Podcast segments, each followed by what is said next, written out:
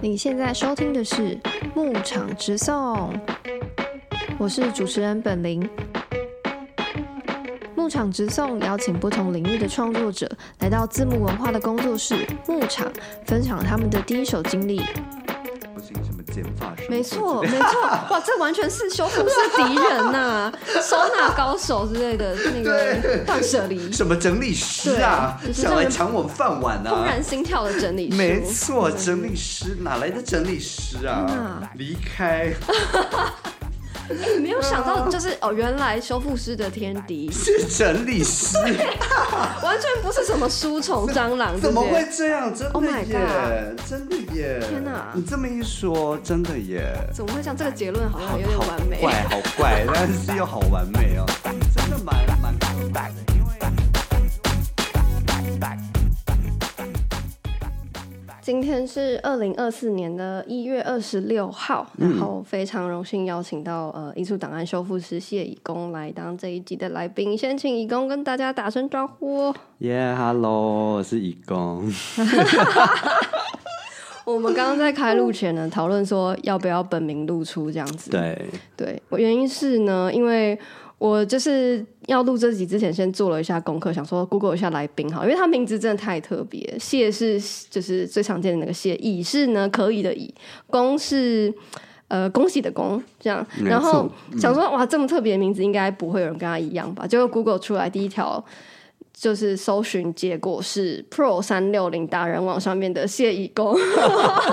对，那就是我，而且我真的很可怕。可以解释一下？下吗？当然可以啊，反正因为毕竟我就是还是一个以修复师自居的一个人，所以就是呃，如果能够有多接案的机会，就是对我来说还是有利的。虽然就是从来没有人从上面找过我，我也我其实也还没有去看，老实说，我就放在那边，然后就放着，就有点像是 linking。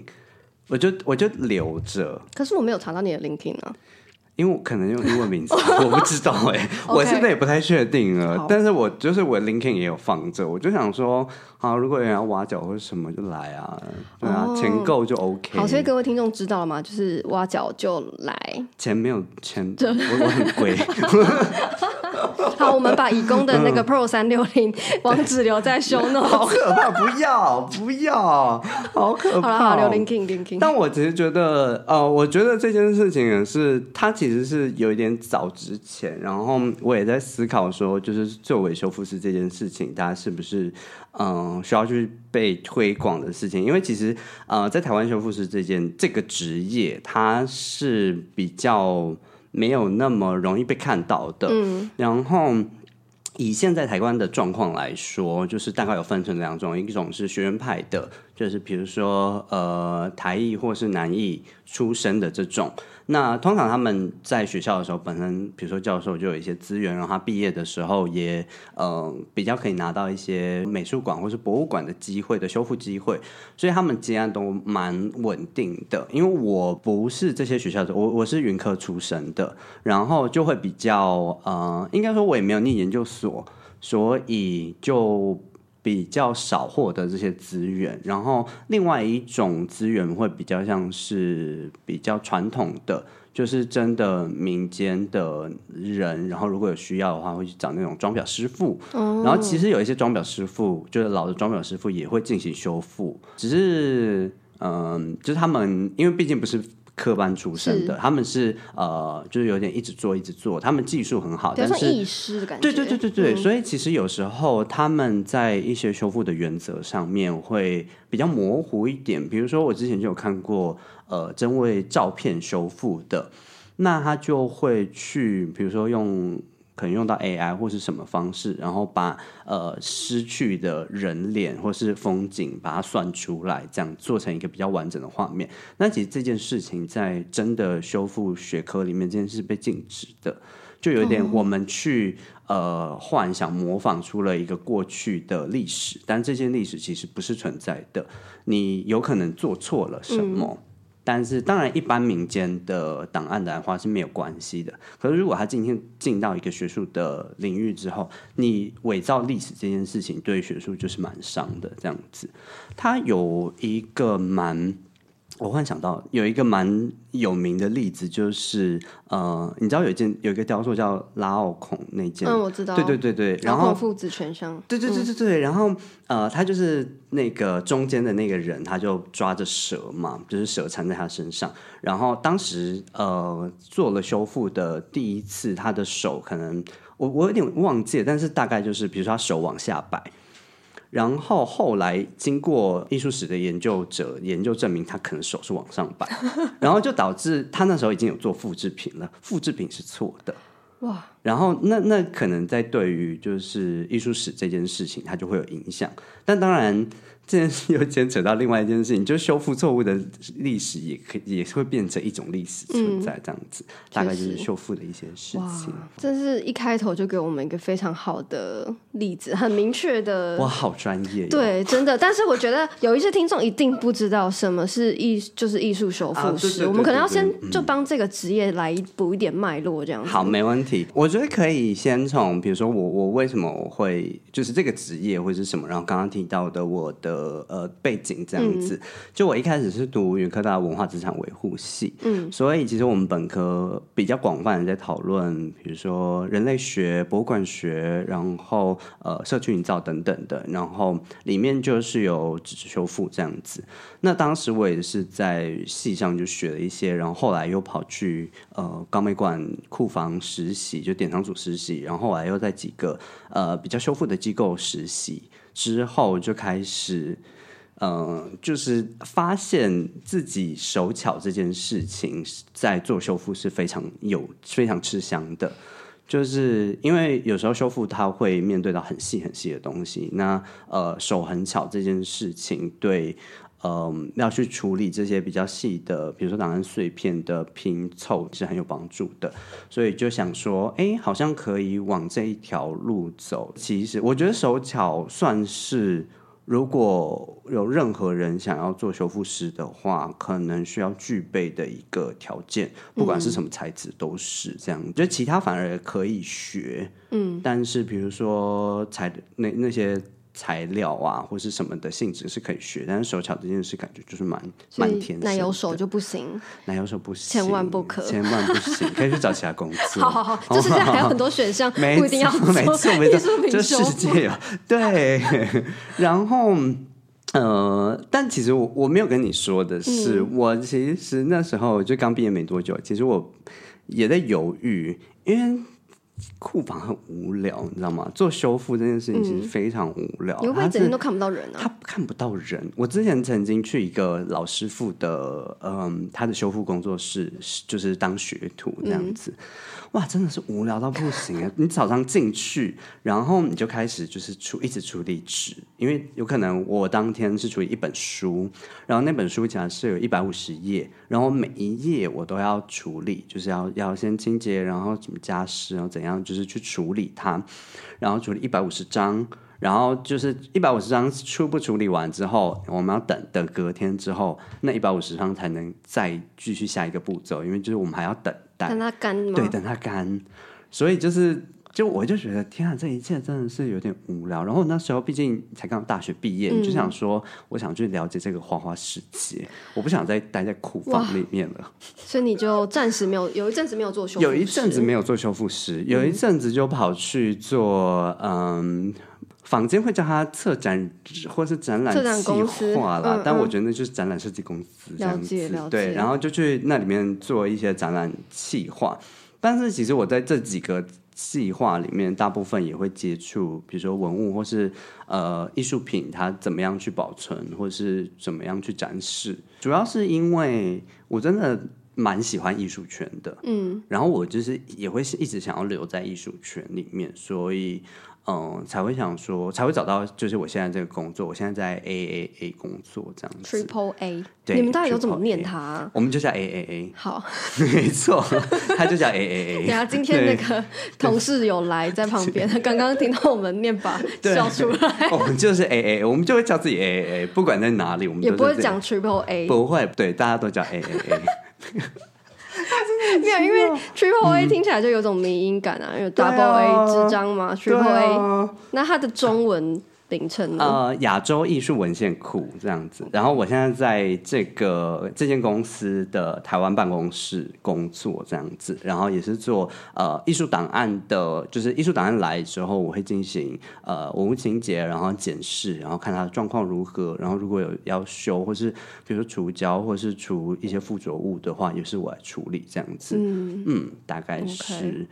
嗯，所以我觉得艺术档案修复师是这样子，但是呃，我可以澄清一下，但其实我在机构里面的正式名称、正式职位嗯是助理档案员，目前是助理档案员这样子。而不是修复师。对对对对对对了，它比较像是我的额外功能。哦，这样啊，没错，好 p 三六零达人网在修 notes，请大家再参考一下。就是他是他是我就 bonus 给公司的一个哇 对，好棒哦没错，加值服务，价真的哎值服务，天哪，这个用语真的是行内人才会用，加值服务。没错，就 是写标案都要写对对，价值服务。标案里面超爱。没错。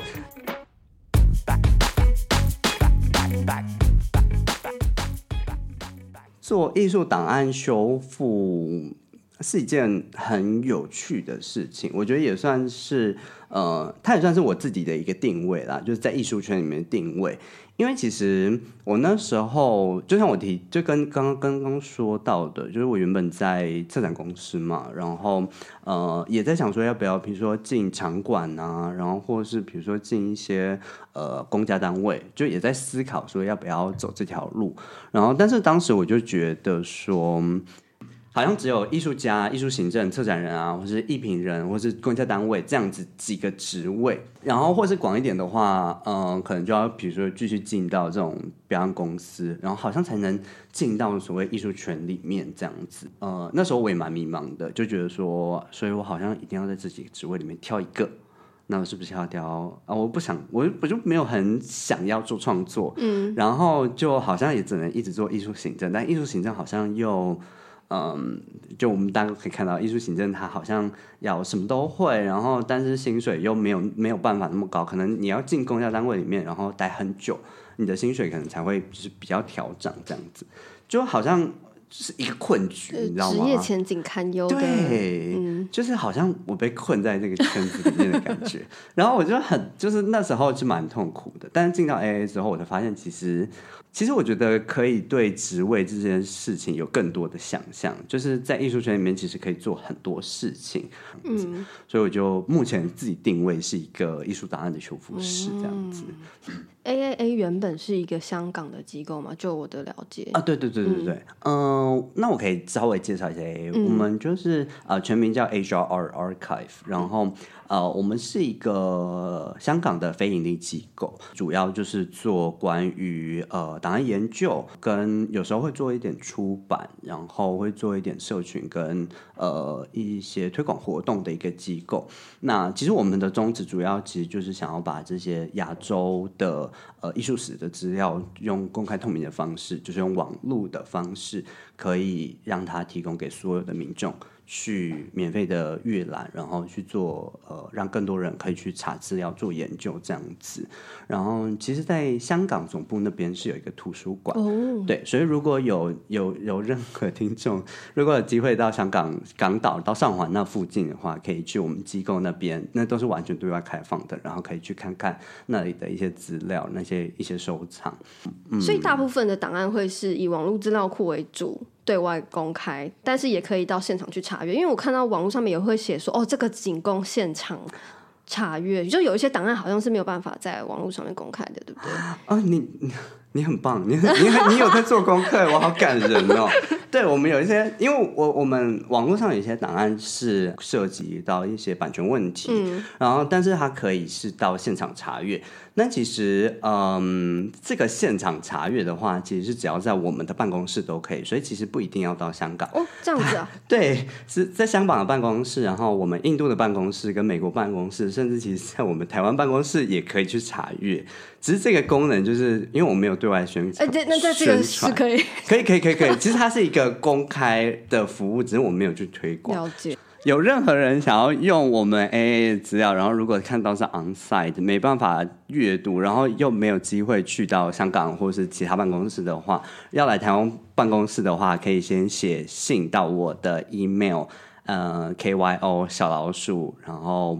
aaa 点 org 点 hk，然后就是写信来预约就可以来我们办公室调查了。谢谢，好难哦。小强，好可怕！好好好，就这样。OK OK，好。对，那那我、嗯我其实会更好奇啊，不知道不不小心想要多问一点这样子，嗯就是呃，在呃 AAA 收的档案里面，大概是有一个时间的区间的吗？还是说是以类型来做收收管场的主要考量这样子？呃，就我所知，其实我们大概是从最早可能到一九一九七零到一九八零左右，然后到近代，然后甚至可能到非常近代的档案都有，就是可能二零二一年的档案可能其实都有这样子。然后我们主要是针对，因为我们毕竟是一个非盈利机构，然后我们希望把资源投注在一些比较没有资源的那些呃档案身上，比如说。呃，像我们这次的计划就是针对呃台湾的独立艺术空间，那可能有些倒了，那倒了之后就已经没有人有资源会再去做他们的档案。那比如说像呃北美馆或是国美馆这种，他们本身就有资源可以去做他们本身馆的档案，事这种，那我们就不会去做这类型的，通常是去接呃，比如说策展人或是艺评人，他们收集的档案，然后就这些档案去做呃研究跟调查，然后这其实蛮广的，涉及到我们收的这个对象。就我们研究的这个对象主题，他的呃交友圈、他的社交圈这样子，跟他社群的一个结构状况。嗯就比较是以人为主出发的，它周边可以搜罗到的档案这样子。对对对，不过我们机构最近也呃慢慢的就从这几个计划，慢慢就是往呃独立艺术空间去做一个比较主题的一个搜集。就像我们之前有做到 Green Papaya，它是一个菲律宾的一个独立艺术机构，然后包含这一次的，然后还有香港那边有一些呃游街啊，或是等等的这样子的一个独立机构。呃，我们就也发现说，就是这样子的独立空间不约而同的有一些相同的性质，比如说他们呃同时在呃一九八零年、一九九零年那左右的时候蓬勃在亚洲发展，然后到两千年初左右，就是又开始有一大堆的独立空间消失这样子，所以就是我们就想要研究这整个主题，然后当然还包括比如说女性艺术家或是一些其他的一些研究主题这样。所以呃，应该是说 AAA 在台湾这边有一个工作小组，专门在针对台湾的艺术档案做收集跟整理，这样。然后这这最近刚上线，就是你刚刚有一直有提到是阿普画廊的，是吗？是阿普画廊的档案。没错，好，那我们就趁机工商一下，就是最近呢，呃，我们台湾，呃，我们台湾这边办公室是在做一个台湾就是独立艺术空间的一个档案的计划。那我们基本上会做五个以上的空间。那这次这一次第一批上的是阿普画廊的档案跟新兵码头艺术空间的档案。那基本上他们都是在呃高雄那地方，然后从一九九零年左右一直到你知道新兵就是一直到现在都还有，然后都陆续的一直在影响整个高雄地区南南台湾的一个艺术当代艺术的发展这样子。然后这一批档案，我们前阵子才刚上线，就是大家欢迎可以去看一些档案，里面有一些很有趣的早期艺术家的一些、呃，不管是展览啊，或是一些他们当时的呃一些他们的行政资料都有这样子，嗯。然后我们接下来呢会开始去做呃台北这边的二号公寓，然后新乐园，然后还会做主位艺术空间的档案，然后台南那边的原型艺术。我们还有其他几个比较小的 side project 啊，但是就是目前还在发展中，这样大概是这几个比较大的。我之前有几个认识的人，就是听到 AA 的时候，都会想说，哦，那个上面台湾的档案好像没有对比较少，然后我就会跟他们说，之后会越来越多很多，非常多。因为在我手上啊，我快疯了，东西真的好多、哦。现在都是我们办公室的一箱一箱的，然后一箱走了，一箱另外一箱就来了，非常多，非常可怕。然后就还在想说，嗯，我们就是要把这些掉没错没刚刚开头的时候，一共有先大概介绍一下，说艺术修复师可能在做些什么事情这样。但是我我发现你有时候在一些资料上面会特别强调说，你其实是做纸质的修复、纸张的修复这样子。然后在 AAA 这边的工作，是不是其实大部分档案也都是以纸张的材材质为主？呃，当然一开始是因为我本身学的就是纸质为主，然后呃，因为修复这件事情，或许感觉好像修复师是一个就是很很很笼统的一个一个职业，但其实呃还。根据不同的呃媒材，就是不同材质，就是有分非常非常多种，比如说陶瓷的啊，然后织品的啊，金属的啊，然后油画的，或是甚至最近的一些塑胶的，或是呃欧洲那边也会有一些，比如湿壁画的，这些各个不同的材质，它在修复的时候都会是不同的状况，所以其实嗯、呃在每一个哦，甚至像台湾这边的门神或是庙宇修复，其实就会跟纸质修复差非常多。就我们在接触的东西，我们的呃，甚至有一些技巧或是技术或是处理方法都会非常不一样。虽然我们在修复的原则上面，基本上都是会遵循那一个呃那个 guideline 这样子。嗯，所以修复原则是指，啊，我这个太学术吗？可以啊，当然真的吗？那可以就是深入浅出跟大家 介绍。对，嗯，其实其实我觉得修复的原则，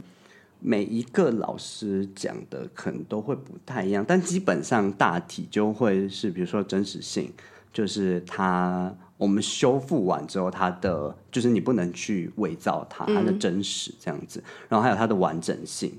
就是它它的画面的完整，然后还有可辨识性。可辨识性这件事情，就是今天假设我修了一个东西，然后我加了一些东西上去，比如说为了整体的画面，我可能呃补了一些色彩上去，但它的颜色还是要跟原本的有一些落差，它不能完全一模一样，要让后人可以辨识说这个是新加上去的。然后还有可逆性，就是呃，这个东西是要可以被拿下来的，就是让后人假设今天未来修复的技术真的变得更好了，他可以把这除掉，然后用更好的技术重做一次，这样子。对，然后还有一个是我自己认为比较重要的是，我们会做最低限度的干预，就我不会想要在文物上面去做更多的处理，这样子。对，但是其实我觉得这些原则它的诠释范围都很广，所以它还是一个相对比较人质的东西。嗯，它就是对，差他是看各个修复师他自己的经验或是他的判断去做处理，这样。对啊，所以美术馆里面，就你所知，比如说台湾的大的美术馆里面有修复师这个职职位吗？有有有，其实嗯，就我所知，现在故宫里面有呃书籍的，然后呃书籍文献就是不纸质类的，然后书画类的，然后器物类的跟织品类的这样子，然后呃各个美术馆我不太就他没有他没有呃。他没有实际各个美术馆，他没有实际的讲说他们有多少人，然后我也没有真的去，我可能只有认识几个这样子。嗯，那通常人也蛮少，大概一两个、两三个这样子。那其实我知道，目前机构里面的修复师大部分都是呃外包给外面的厂商做，嗯就像我知道，比如高美馆的，他们就长期的跟呃正修科技大学的，就是修复中心合作，这样其实大部分东西都是送去正修那边修。他们的工作，呃，可能比较多遇到的是，当文物要借展、借出去或借进来的时候，就修复师要确认档案的文物的状况是没有问题的。就有点像是对文物非常熟悉的一个角色这样。嗯，那听起来感觉其实应该是博物馆里面这一个修复师的编制会比较完整，但美术馆相对是比较少人在处理这一块。对，我觉得现在的美术馆好像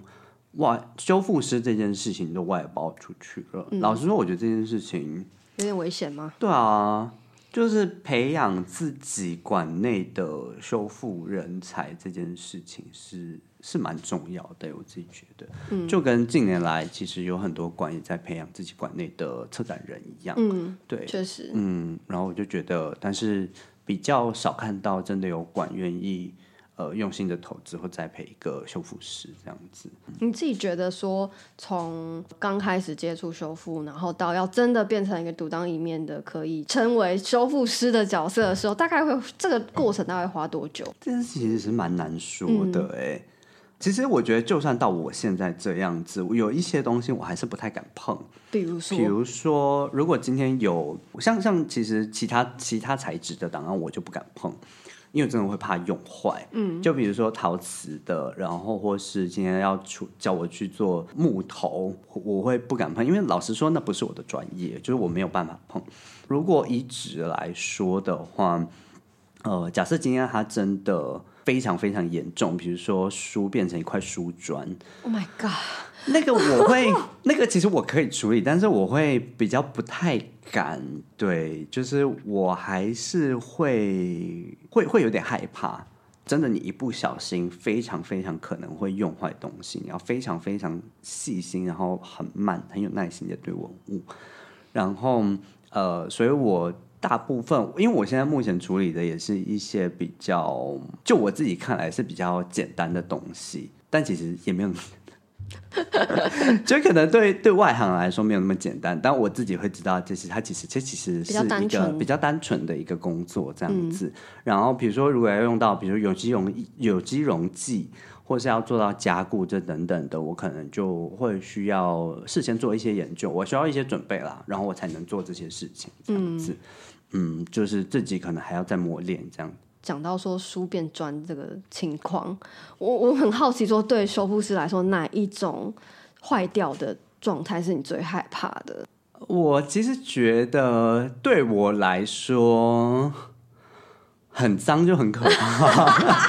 等一下，没有，我觉得标我们我们要对齐一下这个标准。你说很脏，可能就对我们来说也没有，它只是就是有些灰尘嘛。那脏是。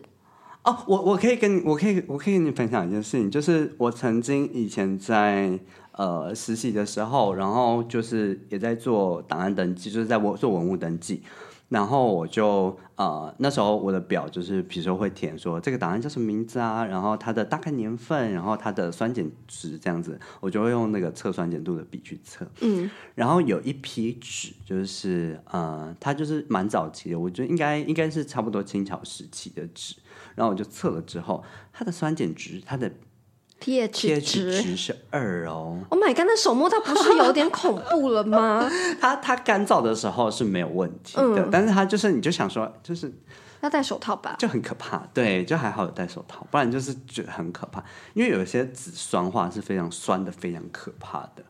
Oh my god！但是你看不出来哦，它很恶心。而且干的时候其实没事，对，干的时候是没事，但是水加水之后，它就会变成就是硫酸。Oh my god！Oh my god！然后它会它自己腐蚀掉这样子？我我我就是觉得纸的纤维其实很妙哎，它会用一种方式去，就是就是一直保持它的状况这样子。我其实觉得纸它纸纸，因为纸它本身就是有很多特性，比如说呃它的抗张力或者是抗折之类的，就是当植物纤维变成纸之后，它就会跑出一些很有趣的特性。然后这些特性反而其实可以让它保存的蛮久的，这样子。我们刚讲那个纸张很酸，然后它可能加水变盐酸的事情，我想到那个达文西密码里面有一种纸是叫沙草纸嘛？啊，嗯。然后那个是不是碰到什么溶液之后它就会不见？这样子是一个保护秘密用的纸。我不知道你在说什么，但 是但是我知道沙草纸啊，沙草纸基本上。嗯，哇，Anyway，没有，反正我只是想要说，就是 就被讲，就这个事情嗯听起来有点魔幻啦。可是你面对它的时候，它好像又是在库房里面的一些。对，因为沙草纸是短纤维的纸，所以 Oh my god！你还是可以讲出很专业的东西。因为短纤维纸它其实就会比较容易呃坏掉。短纤维的纸，你就想就是它的它的那个网状结构是它的它的针线比较短比，较容易断掉啊。就它比较容易断，就像不织布一样，OK，就它就像不织布。所以它就会比较容易坏掉，然后长纤维的纸就是它就像一般衣服的纸布料这样子，它就会比较坚固，就大概是这样。所以沙草纸它本身就会比较，它其实本身就比较脆弱。对对对对对。没有，我刚本来想说，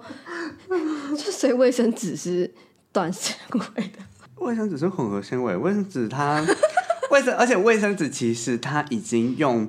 很多很多酸或者碱，已经让它变成纸浆，已经烂掉，所以它基本上已经没有什么纤维，就是一根的纤维，它就是软软烂烂的纸浆这样子。所以比较可以在马桶里面化掉。对啊，那那这样但卫生纸的酸碱值测起来会不会其实其实我觉得不会啦，不会因为其实通常。脸就烂了啊？对对对，通常通常酸碱，通常呃，在造纸的过程，我还要才做造纸的过程。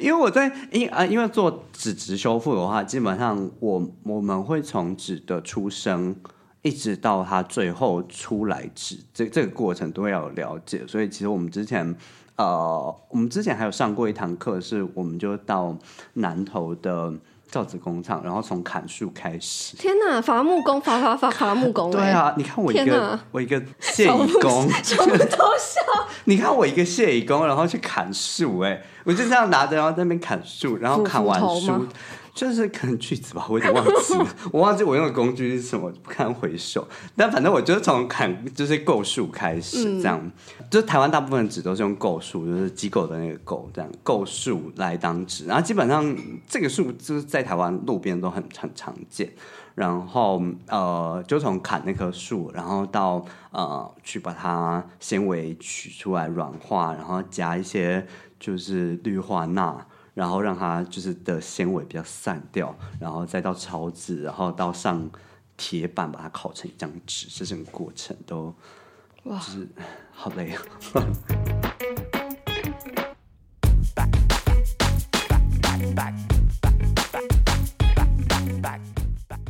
如果今天说有一个纸质的档案进到呃文献库来，那你会一开始会对他做一些怎么样的检查，然后最后才会进到修复这个过程？可不可以聊一下说这个步骤这样子？嗯，刚提到说我们收到的档案，其实我们收到档案有很多种，就除了呃，比如说纸类这种，比如说呃 double A 的银纸啊，然后或是信封袋啊，或是呃一些合约啊这样子的纸之外，我们其实蛮多照片，然后跟底片。这样子，或者是正片这样子的一个呃作为档案形式，然后我们其实也会有收到一点呃光碟啊，然后或是有一些很复合，你甚至不知道它算什么东西的，就是就是就是一块小一个，比如说比如说招牌。招牌要算什么？然后还有一些，比如说驾照，驾照算什么？然后怎么会有驾照这种东西？还真的有驾照，还是，然后就是还还有一些嗯比较有趣，比如说还有一些呃算作品的东西，但是它其实可能做介于就是比如说公众活动，然后邀请民众一起做的某些东西这样子，它可能就是它就是一个作品。但是它又不是艺术品，一个东西，这样一个立体物件，很委屈的一个物件。很委屈，物件他就自他就躺在那边，就是躺了大概半年这样，目前为止。然后嗯，所以这些东西来的时候，我就会首先会针对它不同的类型去做一个登记，就去确认他自己当时的状况。然后去看，比如说他有没有被虫吃，他身上有没有一些呃，比如说订书针生锈的状况，然后或是他有没有遇到水，然后有一些受潮，然后甚至有一些底片，它其实可能会遇到水之后它就烂掉。然后还有，呃，还有就是除了这些之外，有可能还会有一些非常非常诡异的状况，就它上面粘着一个你不知道是什么黏黏的东西。最好不要知道比较好吧。不要知道比较好。然后偶尔还会有一些就是虫的尸体会夹在里面，这些都是非常正常的状况。总之就是把这些东西全部列清测完之后，先进行第一步的清洁，就确认它的档案的状况是好的。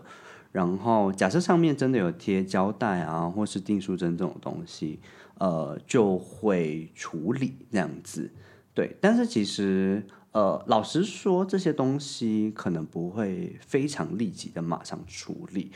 因为其实我觉得这个部分其实有一点像考古学，就是比如说今天你已经知道这下面埋藏了一个文化遗址，其实不会急着把它挖开，因为它已经在下面好几千年了，它都没事。吗？所以会怎么做？就会先放到准备 OK 了才会开始做，就是他没有，他其实有，我其实有时候觉得修复这件事情，如果他已经进到了我们的办公室，就在一个我们可以控制的环境里面的时候，他其实可以慢慢的来修，他不用就是用到抢救这些，就是这样子的一个嗯这么快速的动作这样子啊。办公室里面条件会是，比如说有温湿度控制这样子的环境吗？还是说其实就只是一个室内干燥这样子？哎哎，这个 这是怎么有很有故事，有点心酸，是不是？好，这呃，当然非常理想的状况，非常理想的状况，修复室也是要恒温恒湿，然后呃，它的温度震荡不能超过呃正负五度这样子，就是尽量不要。然后大概维维持在二十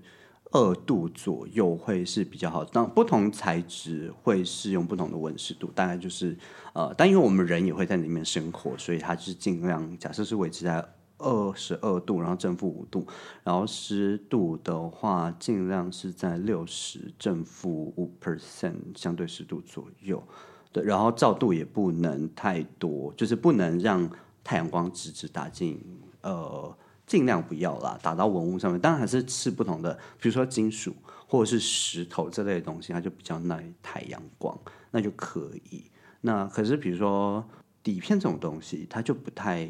经得起太阳一直晒这样子，那就尽量避免晒太阳。那办公室里面，如果真的我们有非常很多资源、很多金钱的话，我们就可以打造一个修复室这样子。可惜就是有碍于现实，就是我们的资源就是有限，所以而且在相对于呃文物，它办公室不是它的一个长久嗯住的地方的情况下，呃，在差不多二十不要超过二十五度吧，其实都还是可以接受的范围这样子。其实家中的档案也是这样啦。嗯，其实也没办法要求每一个人家里的环境都要很湿很温，而且呃，我有听过一个说法是恒湿恒温其实是危险的，那代表那个文物可能没办法出库房，就是它已经在那个非常假设它非常脆弱的话，假设那个状文物状况非常脆弱的话，那它如果出来了，它就很有可能就是。就就就很容易受潮或稀释之类的，好像可以想象。对，然后哦，然后再加上，其实因为我目前档案都是差不多一九呃九零年之后的档案，其实相对体质是健康的，所以他们不也不用真的在一个非常非常好的环境里面生存这样子。呃，其实现在比如说我在看现在展览的时候，现在当代艺术展现在有很多档案展嘛。那也会，其实其实大概也可以感觉到，就是这些档案，呃，不用动到非常高规格的环境控制，但是其实有一些还是要注意的。嗯嗯，目前呃，我们这一个办公室它没有典藏的功能。那呃，在香港那边，它其实会收一些，它会典藏一些档案在呃图书馆的库房里面。那台湾这边没有库房，所以基本上我们是不典藏东西的。那我们呃跟档案所有人拿东西过来，然后进行研究，数位化完之后，那我们就会整理后还给呃档案的所有人，这样子，我们就不会留纸本的档案在我们这边，然后我们会变成数位化的方式在网络上公开给大家，这样。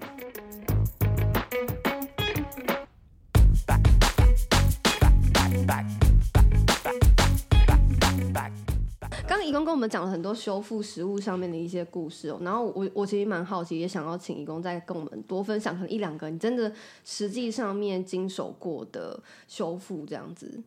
真的让我觉得说，哦，自己是在艺术圈做档案修复师这件事情是，呃，上一次。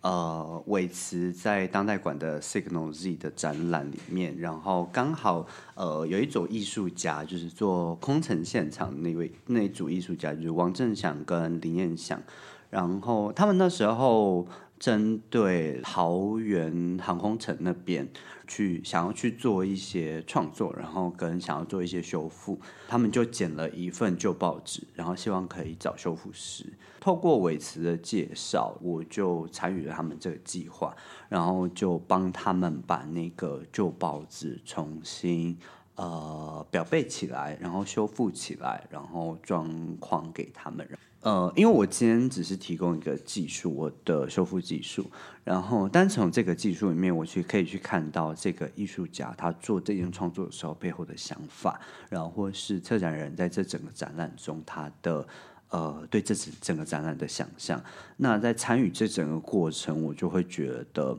呃，提供这样子的技术是很有呃很有贡献的，然后我自己也会很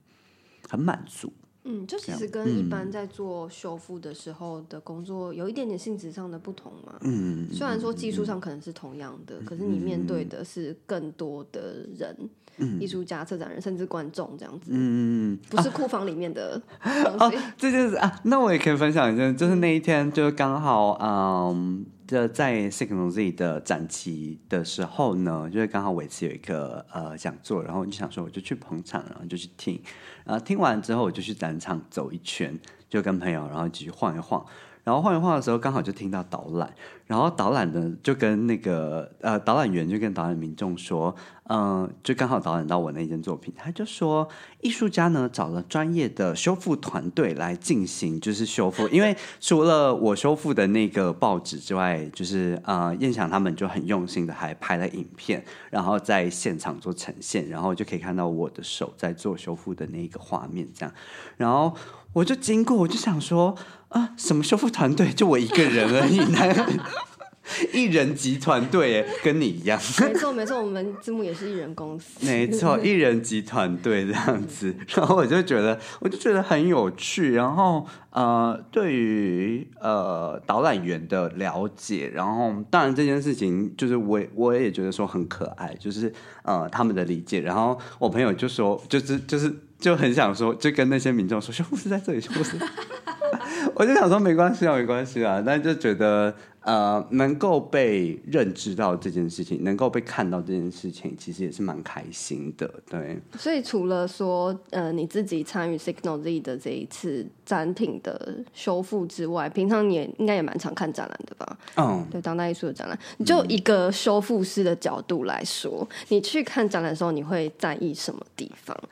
其实我真的超爱骂人的，就是如果如果有人有追踪我的 IG 的话，就知道，其实我去看展览的时候。然后我看到对方只要做不好的地方，就是在呃文物保存展示这个地方做不好的地方，我就会拍照然后骂人这样子，好恐怖啊！可是我就觉得，我就觉得今天你要在这个空间里面做，就是你们要展示，而且他们又你们又说他们是档案了，那他们就应该值得被好好对待。而且我是可以看得出这个东西是复制品还是原本的。这些大概可以从呃它的质感看得出来，这个东西是复制品还是它是呃原版这样子。然后呃，如果今天我看得出它是原版的话，当然假设它真的复制的非常精致的话，那我就也没话说。但是就是有有时候会看到，就是原本的档案，然后被很不切实的。处理的时候，我就会很生气，我就会发文骂人。所以通常比较处理不好的状况是什么？呃，比如说，比如说传真纸好了，就是因为传真纸它其实很容易呃被太阳晒晒，就是光晒晒，它就整个褪色，然后基本上褪掉了。然后，所以传真纸假设是原本的话，它基本上。基本上就不能拿出来啦。基本上展展示的话，传真的话，只能是副本。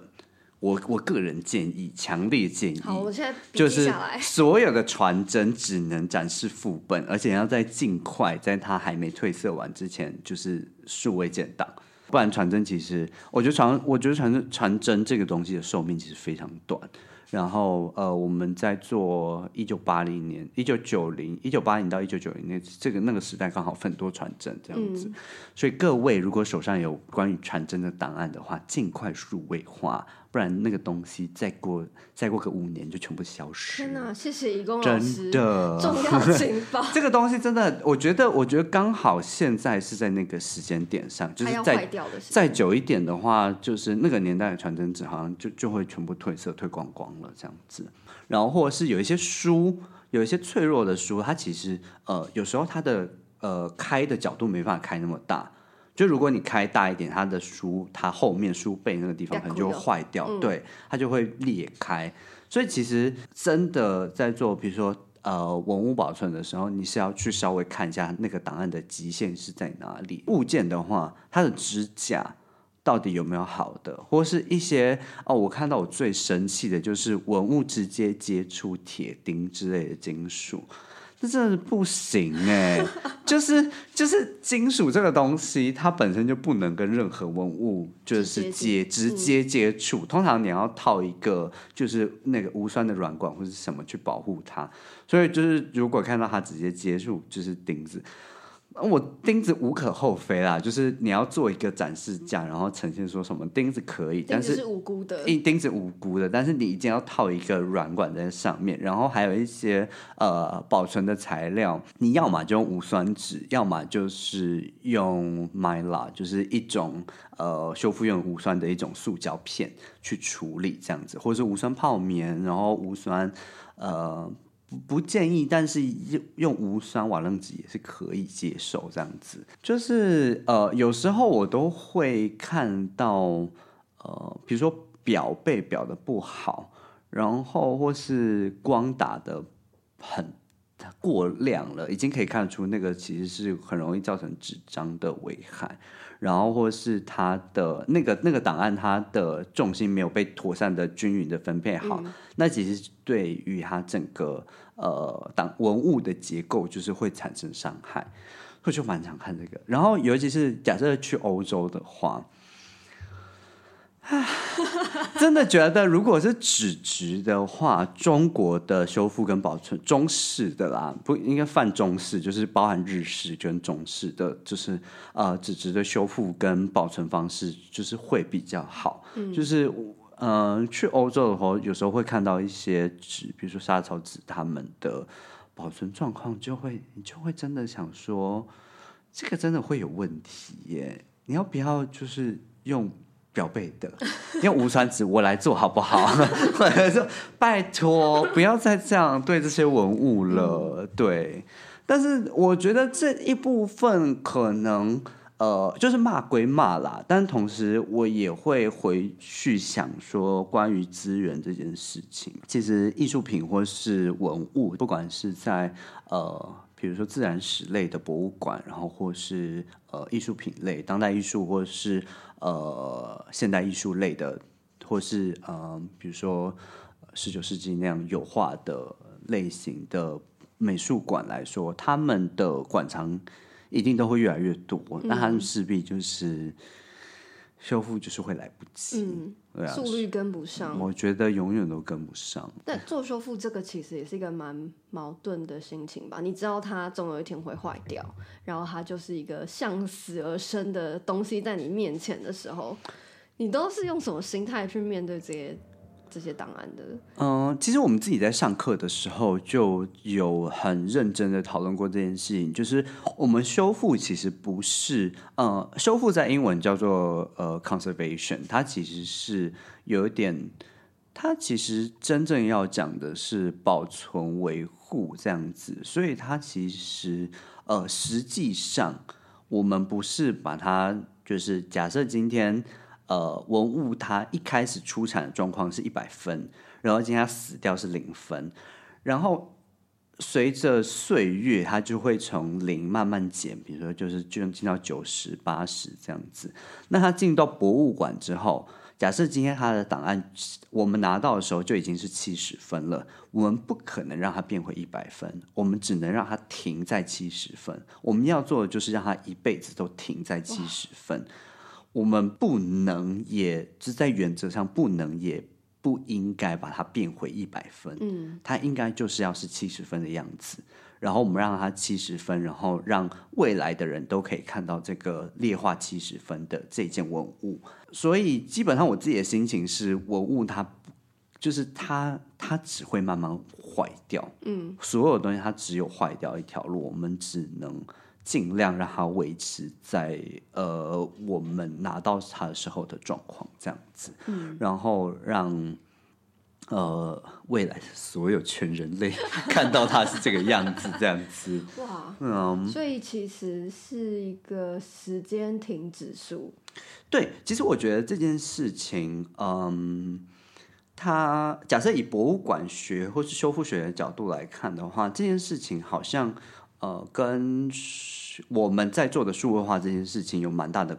呃蛮大相同的地方，就是我们希望就是它可以停在。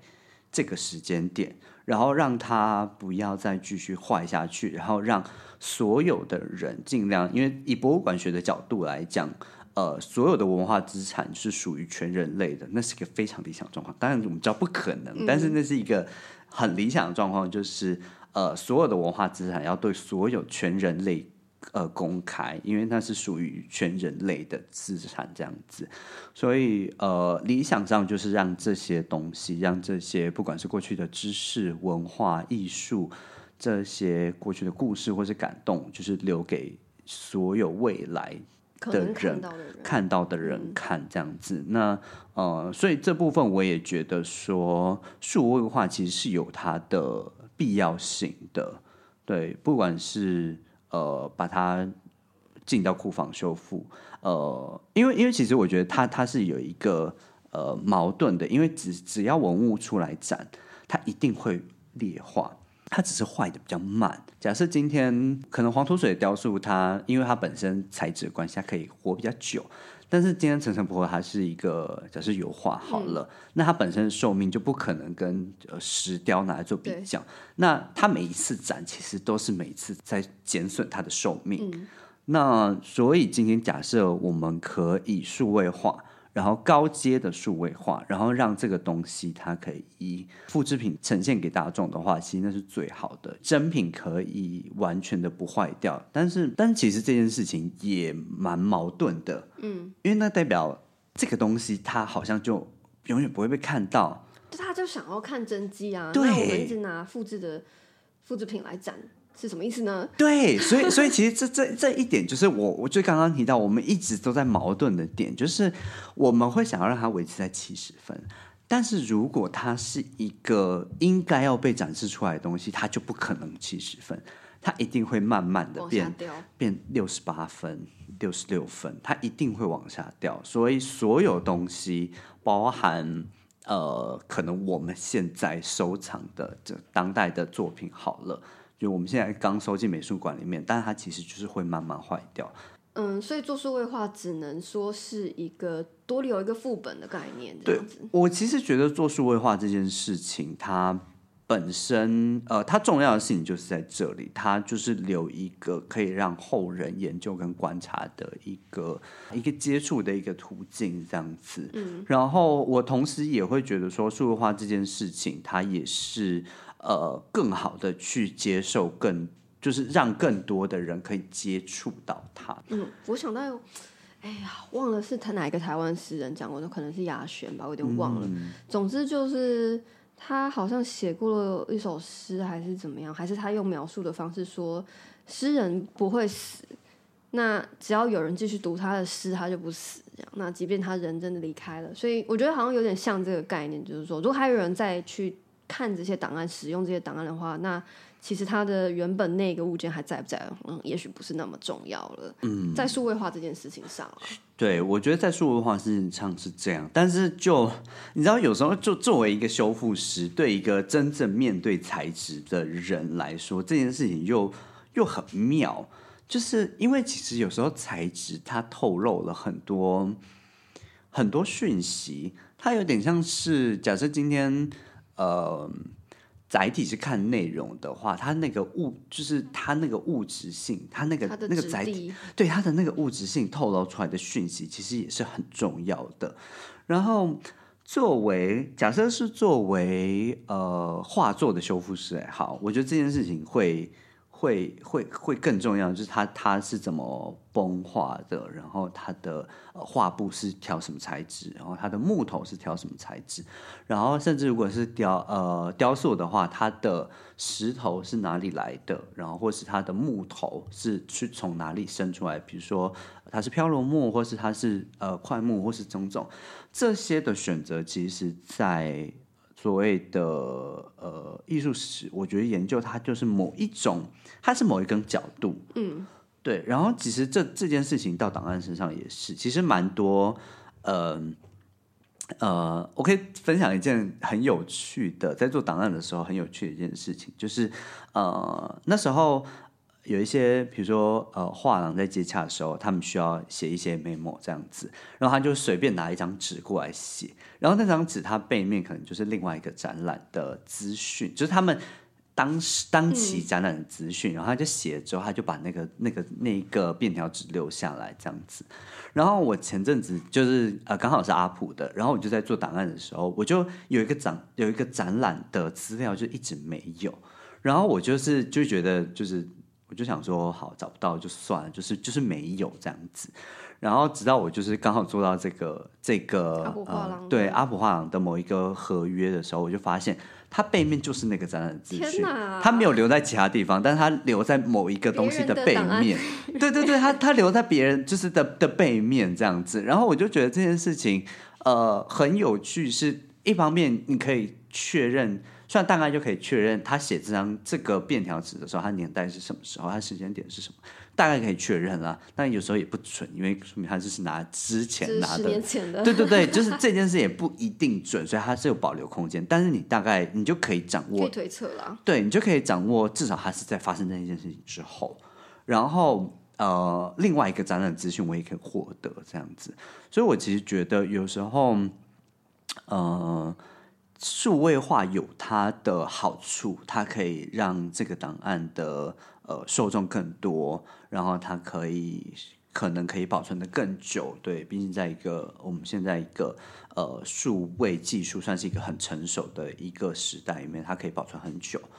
但是我觉得它势必也失去了一些材质上、质地上的一那种物理性的一个特质，这样子。比如说，呃，我们也有很多档案，它是记在一个，比如说它它它印在赛璐璐片上，嗯，它是透明的，它没办法，它只能用叙述的方式，因为你扫描你没办法透明扫出来，它它一定会透过去，然后它势必会变成白色或黑色，它没办法出现透明这件事情，所以它的质地就消失了透明，了。要怎么数位化？数呃，我们目前的做法是后面垫白纸，嗯，然后让它可以看到它上面的东西，但是我们就会注明说它是透明的，这样。我觉得这件事情它，它某一部分它消失了那个档案原本的一些意义，或是他们它的意图，那个东西就不见了。然后或者是呃一些材质，它会反光，嗯，它会，它甚至是比如说镭射的，它是它是彩色，它就是炫彩的没错，它是酷炫的，对，它是很 hido 的，这 但没办法把那 hido 传给别人，别人看不了，别人想说哦，这是一个银色的字，没有，它酷炫到不行，它新潮嘞。天，哪，对啊，数位化就变得很扁平了。对他把一切东西扁平的情况下，他的他的某一些东西就消失了。所以我其实也觉得，比如说，呃，油画这件事情，它数位化固然有它的好，但是它有它的不好。比如说，我觉得我去看油画的时候，我自己在看油画的时候，其实我会去看他的他下笔的方式，哪一笔画是他最后下的，就因为它一定会最上面。用叠的叠，对对，叠上去，所以你会可以感觉到它的某一部分，比如说它的哪一个部分是最后上的。去看这些东西，你就可以看出它整个作画的一个布局跟结构是怎么样子出现的，然后以及其实从这样子的一个看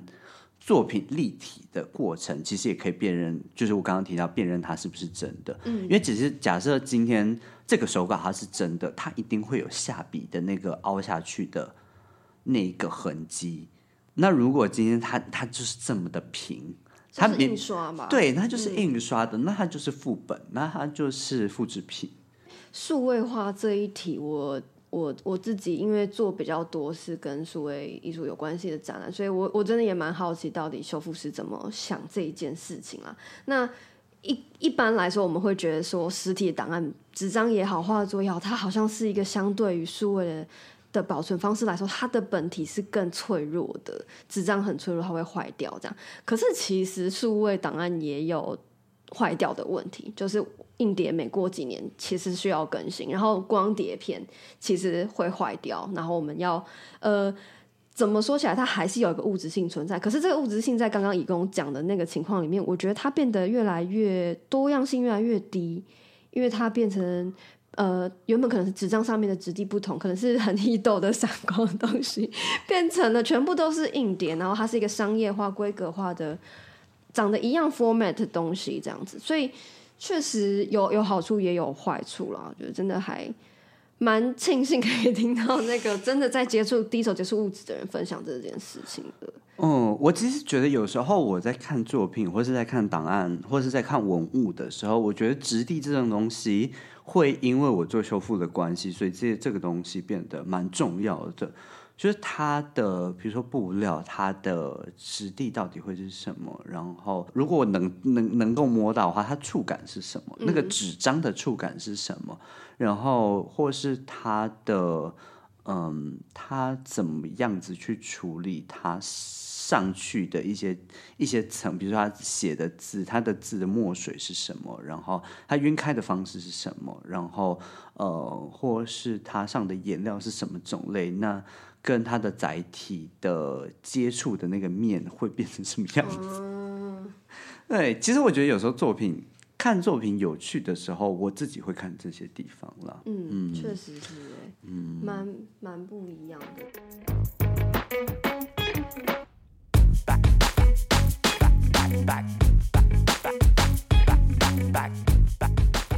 一共讲了超级多，包括他的实物上面的一些经验，还有他去看展览的时候，他会就是很揪心，怎么去处理这些展示的问题。这样，我我最后吼，就是身为一个在也在做展览的人，我我自己会想要请教义工说，那以你作为修复师，你会怎么建议说，大家不管在做创作也好，或者是说在做展览策划也好，要怎么去？呃，思考跟面对档案的保存的这个问题吧，比如说可能有呃材质上的选择啊，或者是说在什么细节上面多留意一些，也许会对以后的研究者或修复师来说是个更更方便。我们就先帮以后存存一点钱的这种感觉啦。呃，我觉得以档案来说，呃，如果今天不是保存作品，是保持档案来说的话，我觉得。最好，其实现在 Double A 的纸都还算中性啦，所以 Triple A 吗？对，好烂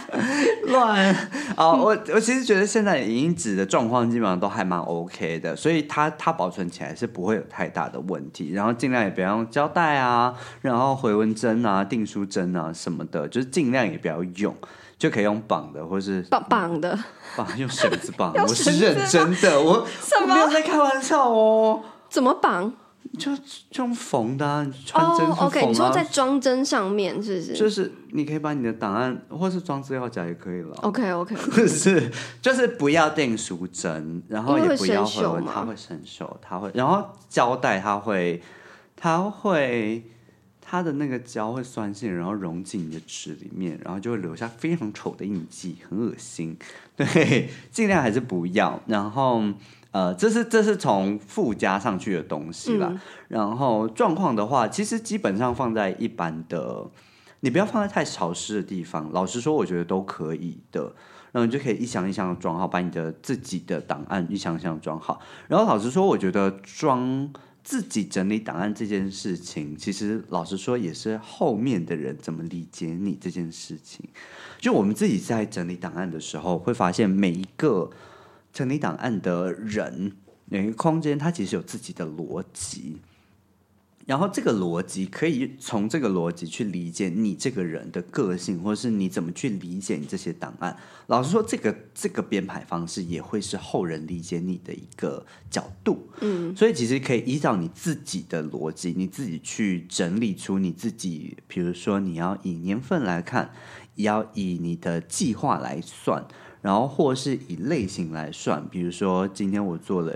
只是假设。策展好了，今天我做了一个呃新媒体类型的展览，我是做了一个呃单纯雕塑展，这样子就是以类型来分，或是要以嗯各种形式的，或是以材料来分，嗯，就是比如说书信就书信一堆，然后呃展览 DM 就展览 DM 一堆，都都可以。就是你怎么自己去理解你这些档案，你的收集的逻辑是什么？就是可以自己先建立这个逻辑，然后再开始整理你自己的东西，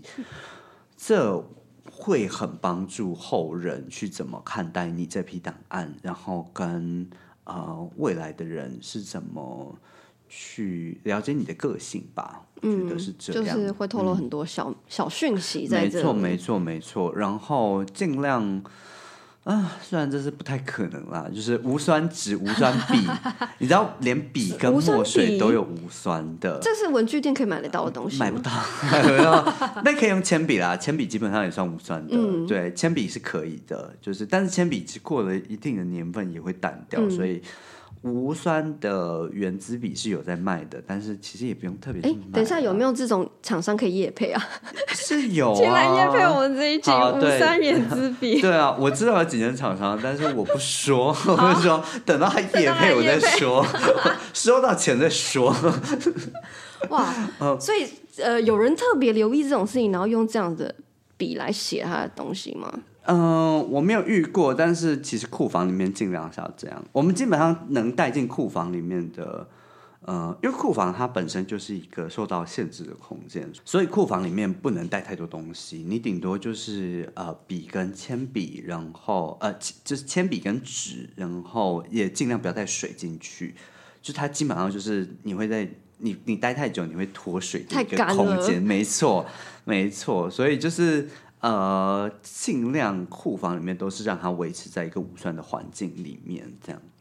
嗯，然后也如果可以的话，可以放一些除虫的一些香料，或是樟脑，其实老实说也是可以啦。就是你可以放樟脑，以防你的档案被虫吃掉，这样子。哎，那如果是底片类型的嘞？哇，蛮多人家里应该都有很多老照片这种。档案类型，要不要考虑冰到冰箱里面？真的？哎，认真吗？因为温度会比较关键，是不是？温度很关键，温度非常关键。就是呃，有一个器材，有一个机器叫做裂化机，它基本上就是加热加湿，然后让文物，不管是什么文物，让它裂化速度加速。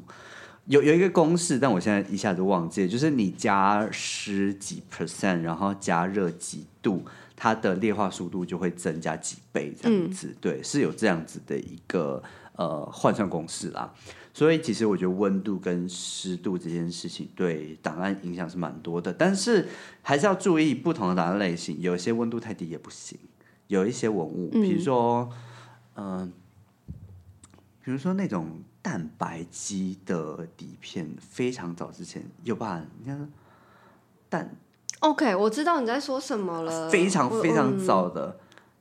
对，就是用蛋白去调出对对对对对对显影用的，对对对对对对那种东西。那我觉得那个那应该是相纸，对对那种相纸，我觉得就我我我就不能太低温，毕竟它就是就是那个嘛，它就是蛋白嘛，所以温度是不能太低。所以不同的文物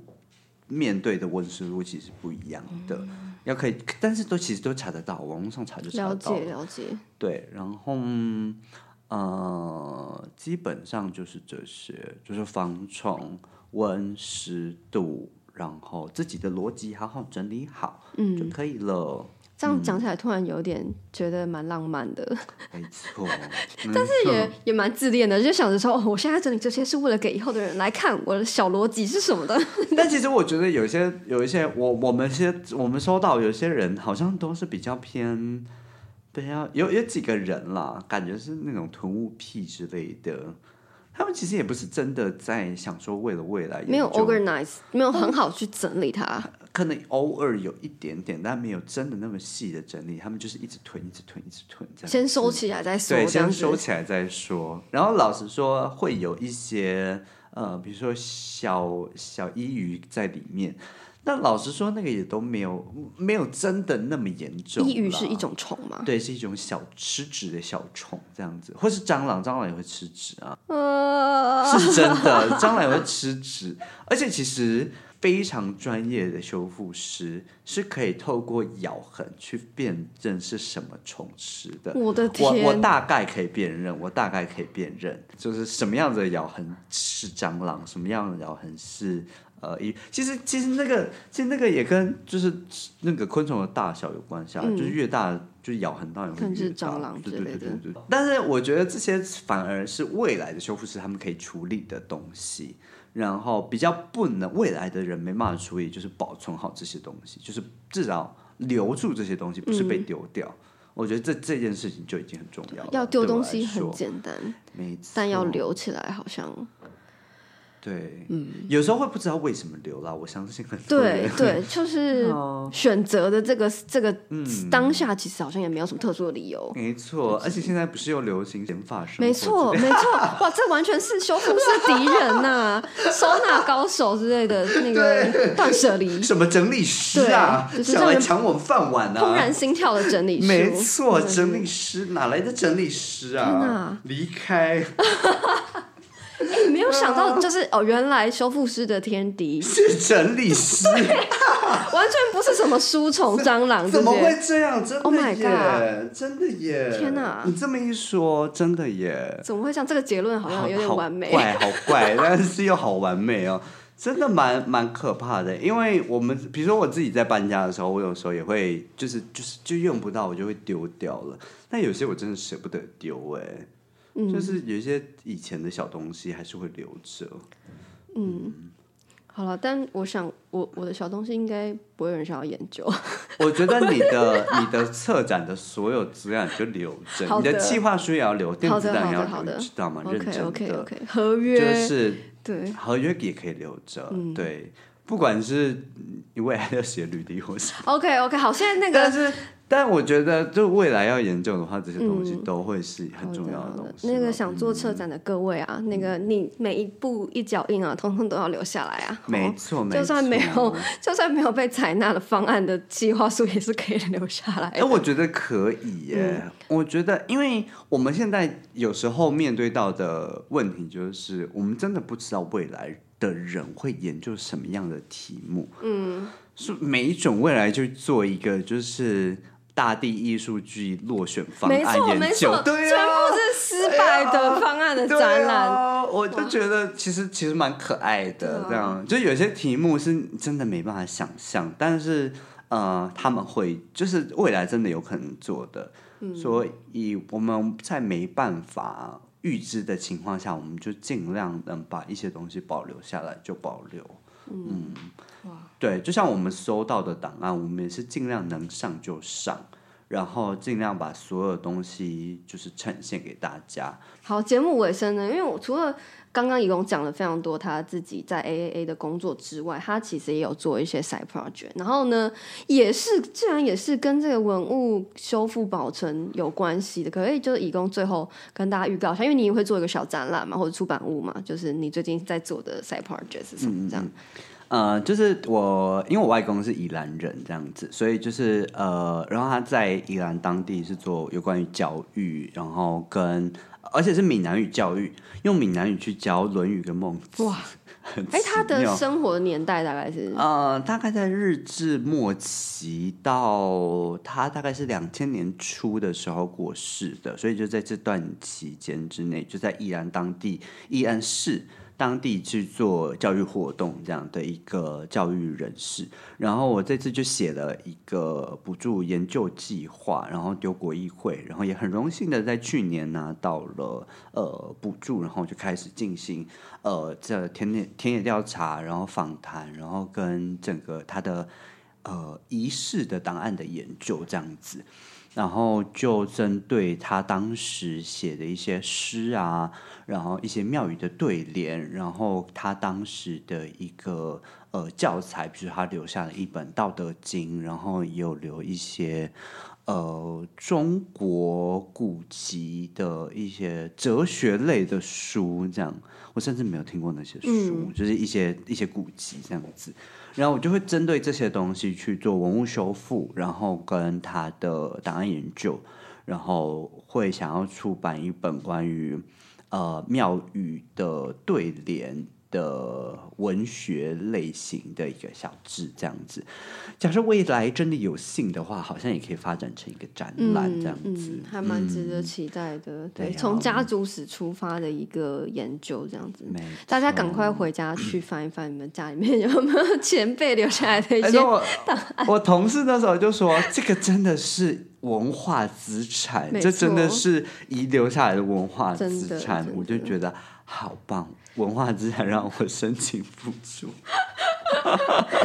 嗯嗯，好，今天非常谢谢义工来跟我们分享这些故事，这样子对。然后呃，义工刚刚有提到了一些呃，包括他的形象，还有他的 Pro 三六零 个人档案，我们都会留在 Show Notes 这边。然后欢迎有兴趣，然后想要了解呃文物修复，然后或者是说想要来使用 AAA 的一些资源，都可以跟义工联络这样。好，今天就非常感谢义工，谢谢。